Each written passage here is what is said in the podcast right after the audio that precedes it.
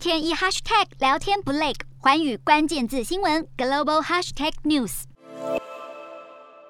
美国总统拜登预计在五月下旬出访亚洲，目前确定将前往南韩、日本进行正式访问。没有意外的话，将会分别举办一对一的领导人峰会。这是拜登去年一月上任以来首度造访亚洲的行程。同时，拜登这趟亚洲行正值南韩总统尹锡悦府上任之际，显然两人的会晤别具意义。拜尹峰会结束后的共同声明引人瞩目。今天的国际新闻评论要来谈谈美韩关系是否有深化发展的机会。拜登在五月启程的亚洲行，前往南韩之前将与东协领导人会面，主要是纪念美国与东协建立关系迈入四十五周年。可以说，针对东亚国家之间的互动，由南至北的会晤安排，拜登政府似有巧妙的外交用意，借此展现美国推动印太战略的积极态度。回顾过去，南韩与东协和中国的关系相当绵密，美国能否借由会晤来深化双边合作，以及松动中国在亚洲的布局？拜登祭出的方案值得关注。对美国来说，这趟亚洲行的重点将会聚焦在亚太地区的稳定，矛头势必会指向中国所带来的威胁。那么，在竞选期间标榜亲美立场的尹锡悦，如今将接任南韩总统大卫，他会如何履行深化韩美合作关系的承诺，将影响美国在东北亚地区的战略规划，尤其是朝鲜半岛无核化的实践以及对抗中国崛起的影响力。显见，拜登前往南韩访问和尹锡悦会晤的重要性不言而喻。不久前，尹尹锡悦曾对外表示将恢复过去韩美军事合作的水准，改变文在寅刻意疏离美国的路线。言下之意，美韩安全协商会议的地位将有所提升，双边也会扩大萨德飞弹防御系统的建制。南韩有机会重回美国在亚太地区的安全部署。而外界更关注的是，南韩是否会被纳入美国所主导的四方安全对话 QUAD。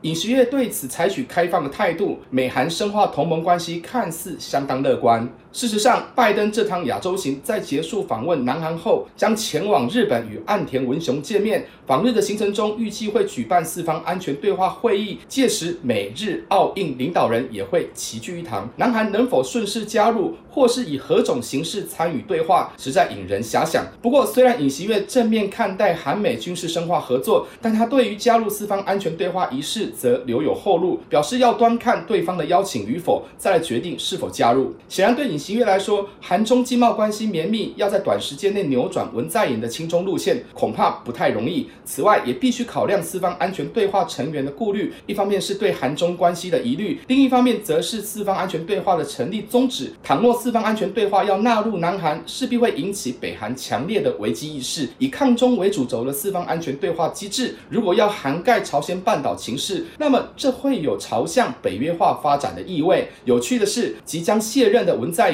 日前接受访问表示，南韩没有必要在美中之间选边站，甚至认为尹锡悦提出的亲美路线是选举语言，预测尹锡悦进入总统模式后将会有所不同。换言之，文在寅仍坚持南韩应该与中国维持和谐良好的关系。显然，对南韩来说，要亲美还是亲中，尹锡悦会不会在上任后立即改变对外政策？南韩国内仍有不同的声音，恐怕还很难说。不过，尹锡悦势必会大刀阔斧树立自己的政治威信。纵然他是以先些微的差距当选，如何善用执政初期的甜蜜期，让南韩社会对政权改变有感？这位过去缺乏选举经验的南韩新总统，没有包袱的压力，确实可能会有所作为。但是，也是因为政治素人的先天限制，瞬息万变的政治情势可能会让他吃尽苦头。尹锡悦想要创造跟文在寅不同的对外关系，恐怕还得先应付好国内的政治挑战。大家好，我是环宇新闻记者徐丽珊。国际上多的是你我不知道的事，轻松利用碎片化时间吸收最新国际动态，立刻点选你关注的新闻议题关键字，只要一百八十秒，带你关注亚洲，放眼全球。